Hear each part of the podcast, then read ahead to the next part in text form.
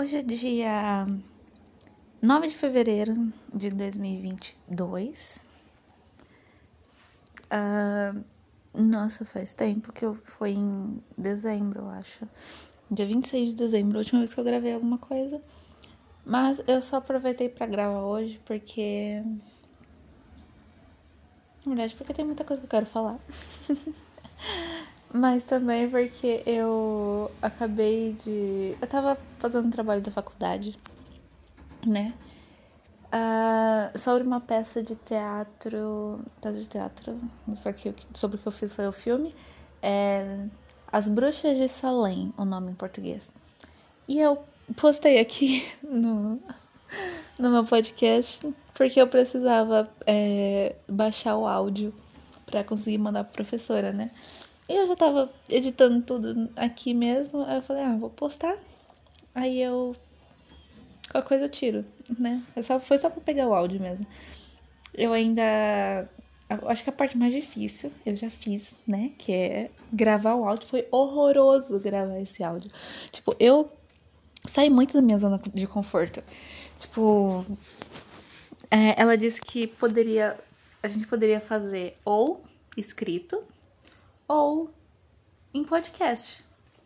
Aí eu pensei, não, eu ia fazer o escrito, né? Que ia me dar muito menos trabalho, eu ia terminar rápido, ia estar tá livre. Mas eu pensei, por que não, né? Sair da zona de conforto e complicar um pouquinho a minha vida. Então eu decidi gravar podcast.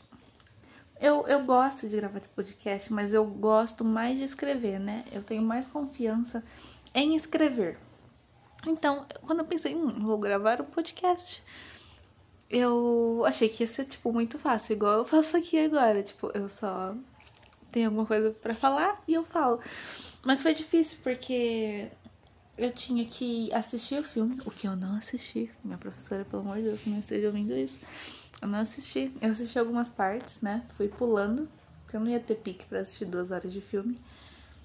Uh, e fui lendo umas resenhas na internet, né? E Aí eu escrevi tudo bonitinho, tinha que fazer em inglês. Vocês vão ver aqui a, a resenha do. tá em inglês, né? Eu falando inglês e. Tipo, meu inglês é bom, mas eu não sou segura quanto a ele. Então, toda vez que eu ouvia o áudio para ver se estava bom, era uma pontada diferente. Eu ficava, meu Deus, a minha voz horrível. Em inglês, uma bosta. Mas eu fiquei feliz que deu certo. É, eu comecei a gravar ontem. Então, tipo, dois dias sem parar. E eu fiquei feliz que deu certo. Agora eu tenho que fazer a outra parte, que é fazer um vídeo. Colocar esse áudio num vídeo. Não, é porque eu fiz isso tudo pra complicar. Realmente, eu, eu, eu não sei o que deu em mim, mas essa semana eu fiz tudo para complicar a mim mesma. Porque ela disse que podia ser só podcast. Aí eu mandei um e-mail para ela perguntando se eu podia fazer um vídeo. tipo, o, a imagem, tipo, das coisas passando, né? As cenas, as coisas que eu achei mais interessante. E enquanto eu colocar esse áudio ficava de fundo, né? Eu falando. É claro que eu tinha que que complicar a minha vida, é claro que eu tinha. Mas é sobre isso. É o último. É, provavelmente é porque é meu último trabalho do semestre. E eu não tenho mais nada para fazer. tipo, nada meu, né? Porque parece que eu tenho que fazer tudo que as pessoas têm. Mas eu não tenho mais nada meu da faculdade para fazer. Então pensei, por que não, né? Por que não complicar esse último trabalho? E eu tô gostando bastante. E eu gostei bastante de fazer ele, tipo, de gravar saí da minha zona de conforto e eu não me senti segura em nenhum momento, mas foi legalzinho. Uh, quando eu decidi gravar ao invés de escrever, eu pensei que eu tava tipo. Porque é uma coisa que eu já tô uh, fazendo, tem um tempo, né? Falar. Mas escrever ainda é completamente na minha zona de conforto. Eu gosto muito de escrever. Eu preferiria muito escrito, porque eu tipo, tenho muita confiança. E sobre isso, É uma coisa engraçada, porque ontem mesmo eu tava meio. Sei lá, tem aqueles dias que a gente tá meio odiando a si mesmo. E eu tava assim ontem. E ao invés de, tipo, sei lá, chorar ou ter um comportamento compulsivo ou destrutivo, eu decidi escrever. E, nossa, foi muito bom. É, eu pensei que é, tipo, é assim que as pessoas se sentem. Provavelmente é assim que as pessoas se sentem quando elas vão pra terapia. Sabe? Que você fala tudo o que você precisa e. Não sei se o terapeuta te ajuda ou não, né? Uh, mas te ajuda a chegar em algum lugar, sabe? Tipo, não fica só você e seus pensamentos. Foi basicamente isso. Tipo, foi só eu e meus pensamentos. Mas meus pensamentos, tipo, enquanto eu escrevia, iam se. iam mudando. Eles iam. Eles mesmos se curando, sei lá. Uma coisa meio estranha. Ah, e eu comecei. Eu tava triste. Eu vou ler uma parte do que eu escrevi. Tava triste por causa de uma coisa chamada bloqueio emocional. Acho que muita gente tem. Mas na verdade, eu, é, tipo, eu não quero fazer autoanálise, né? Não sou psicóloga, então não não façam autoanálise. Mas eu comecei, era a coisa mais próxima que eu tinha no vocabulário para descrever a sensação. Então foi isso, tá? Mas eu posso não ter bloqueio emocional, sei lá, não sou psicóloga. Um, ó, eu comecei escrevendo assim. Acho que meus problemas essa semana começaram por conta da minha percepção de que eu tenho bloqueio emocional. Uh, além da minha péssima qualidade de pensar demais. Uh, eu não queria entrar em detalhes, mas. Eu acho que eu já falei sobre isso. Ah, eu tenho vergonha de falar sobre isso. Por que eu tenho vergonha de falar sobre isso? Que ódio! Mano, não tem ninguém me ouvindo. Tá. Não tem ninguém me ouvindo. Eu acho que eu tô começando a gostar de alguém. Nossa, eu tenho muita vergonha de falar. Que horror, cara.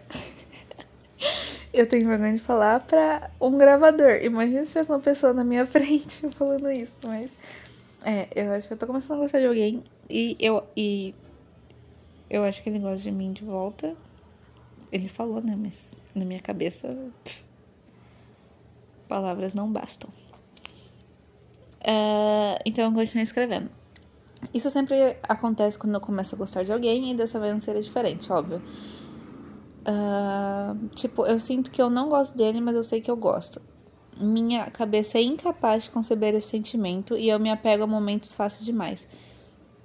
E fico pensando se as outras pessoas não são como eu, ter sempre um bloqueio para sentimentos mais profundos relacionados a outras pessoas. E se essa pessoa em específico tiver isso, é provavelmente o que me impede de conseguir agir normalmente. Tipo, a gente é muito parecido. Nossa, eu espero muito que ele não encontre esse áudio. Meu, nossa, eu, eu acho que eu iria enterrar a minha cabeça na terra se ele acabasse ouvindo isso. Hum, talvez eu nem poste isso. Vergonha. Mas a gente é bem parecido. Tipo, Uh, eu acho que a mentalidade. Eu acho que ele é mais. Como ele gosta de falar, ele é mais racional, etc. Mas ele é muito bonitinho. eu pareço uma pessoa apaixonada falando, mas eu não tô. É só tipo que eu tenho vergonha de falar essas coisas. Então eu fico parecendo uma pessoa boba apaixonada. Mas. Uh, eu tenho esse problema de quando começar a gostar de alguém, eu crio muitas barreiras pra, pra dar certo. É por isso que nunca dá certo. Mas eu queria que desse certo dessa vez. Eu não queria que não desse certo. Tipo, ele. Como pode dizer isso sem parecer aqueles filmes de romance com açúcar? Ele é tudo o que eu sempre quis. E eu falo isso com toda a vergonha que alguém pode ter no mundo, tá bom? Mas é isso. E eu queria que desse certo. Uh, tudo que ele fala é, tipo, muito fofo. E ele, ele, é uma pessoa normal, sabe? Tipo, É estranho falar isso, mas ele é uma pessoa que não tem nenhum problema psicológico.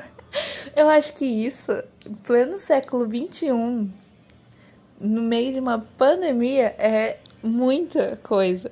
Tipo, imagina uma pessoa que não tem uma ansiedade, pessoa que não tem um pensamento autodestrutivo, sabe? É estranho. Eu não sei se existem tantas pessoas assim, mas ele aparentemente é. E meu cérebro às vezes fica pensando, mano, e se eu destruir o garoto, tá ligado? Tipo, se as minhas inseguranças, tipo, tudo essa carga emocional bosta que eu tenho destruir o garoto, eu vou ficar muito triste. Mas até o momento ele me parece uma ótima pessoa e eu talvez goste dele, né? Tem uma coisa legal que eu escrevi, mas antes de terminar de ler o que eu escrevi, eu queria um negócio aqui que eu abri na internet sobre bloqueio emocional.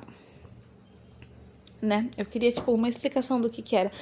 Eu não quero fazer essa autoanálise, já falei, mas é meio que, tipo, um nome para dar alguma coisa, né? Um... Ó.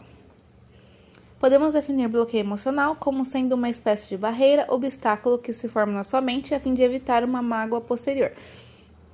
Uh, pode não ser bloqueio emocional que eu sinto, mas provavelmente o sentimento é o mesmo.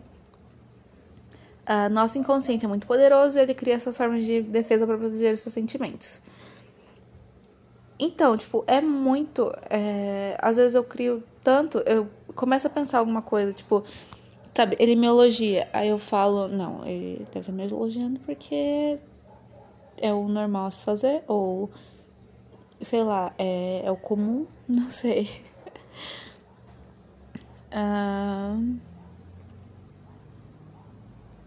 Aqui, ó, no, no site que eu achei fala: Cuidado, você pode achar que seu bloqueio emocional sempre é culpa dos outros, porém, tente fazer um exercício de autoconhecimento. Procure observar quem você é de verdade, quais são suas fraquezas, quais os pontos positivos que você apresenta. Enfim, procure saber de fato quem é você. O que é extremamente difícil. Porque eu penso sobre isso todo santo dia. Tipo, não todo santo dia, mas todo santo dia que eu tô reflexiva. Eu fico pensando, tipo, quem sou eu? Tipo, eu tento, eu acho que eu já falei sobre isso, que eu tento me ver na terceira pessoa, para tentar entender, tipo, como as pessoas é, me enxergam. O que é difícil, né? Porque eu me conheço mais que eu, as pessoas me conhecem. Apesar de não me conhecer completamente, eu me conheço mais. Então é meio difícil, tipo, se olhar na terceira pessoa, mas às vezes eu tento. Então é muito difícil saber quem você é. Muito difícil. tipo, saber é, se você é a mesma imagem que você tá passando para as pessoas. Sabe? É estranho. Tá, o próximo tópico aqui do site é Por que estou tendo um bloqueio emocional?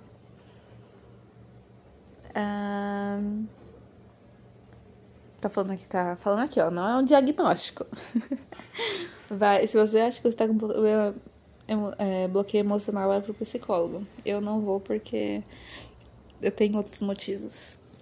Mas um, autoestima, fala aqui, ah, situações vividas do passado. Hum, rejeição, é. Se fosse colocar rejeição como uma causa, eu colocaria como uma causa do meu primeiro problema emocional. Não só rejeição, tipo, por parte das pessoas, mas por parte dos pais mesmo, né?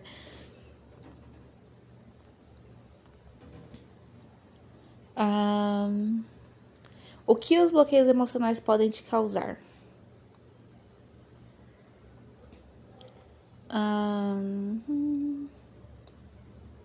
Ah, tá, ó. Comportamento irracional, como raiva forte, tristeza inexplicável, ciúmes exagerados, medos irracionais, emoções difíceis de explicar. E é isso. Então, eu não sei. Não vou me diagnosticar. Mas é isso que o site está falando sobre bloqueio emocional. E eu vou ler o que eu escrevi Mano, eu vou ter muita vergonha de ler isso aqui.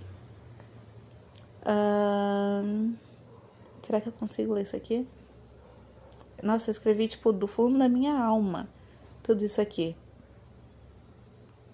E é engraçado que enquanto eu escrevia, eu ia me sentindo melhor. Tipo, como se eu tivesse tirado todo o peso que tava dentro de mim e toda a insegurança também. Hum, hum. Nossa, mas eu não queria falar tudo isso, porque eu citei coisas muito pessoais. ah, ah, é, eu tava. E é, é uma coisa legal se fazer. Eu não sei se vocês gostam de escrever, né? Eu gosto muito de escrever. Mas eu gosto de, tipo, listar. É, como se as pessoas fossem um, um personagem e eu escrevo sobre elas, sabe? Então eu listo todas as coisas que eu acho delas, todas as coisas que uh, elas demonstram, as coisas que eu. É, elas, como elas reagem em certas situações, eu acho isso bem legal. Porque às vezes me dá, tipo, entendimento sobre a pessoa. Tipo, eu posso não conhecer a pessoa, mas dá pra eu entender meio que as ações dela, porque ela age de qual forma. E é bem legal. E eu fiz isso aqui, então eu não vou ler tudo. Né? Mas deixa eu ver, teve uma parte aqui que eu lembro. É, que eu escrevi. Aqui, ó. O ponto é: talvez eu goste dele. Se eu penso nos momentos que conversamos, eu me sinto bem. Meu cérebro provavelmente vai se apegar tanto a esses momentos e corromper minha realidade de uma forma inigualável. Uh, o que eu quero evitar. Mas é extremamente difícil. Hum, não vou ler essa parte porque é vergonhoso. Uh, eu, eu listei algumas situações fofas que ele já falou e escrevi. Eu poderia tatuar isso no lugar mais fundo do meu cérebro, se meu cérebro permitisse. Mas meu cérebro torna tudo feio. Quando ele me elogia ou conversa comigo, é, como se importasse verdadeiramente, meu cérebro me diz que ele só faz isso por ser o óbvio a se fazer. Meu cérebro me diz que eu não sou tão interessante assim, ele só diz isso por não ter outra opção. Eu não sei em quem acreditar, mas eu realmente não confio muito no meu cérebro. É difícil conseguir acreditar em alguém que sempre mente para você. Mas a diferença entre alguém e meu cérebro é que meu cérebro conduz minha vida, meus pensamentos, minhas emoções. Se eu contrariar ele, eu me sinto desprendida de mim mesma e começo a voltar a odiar minha presença.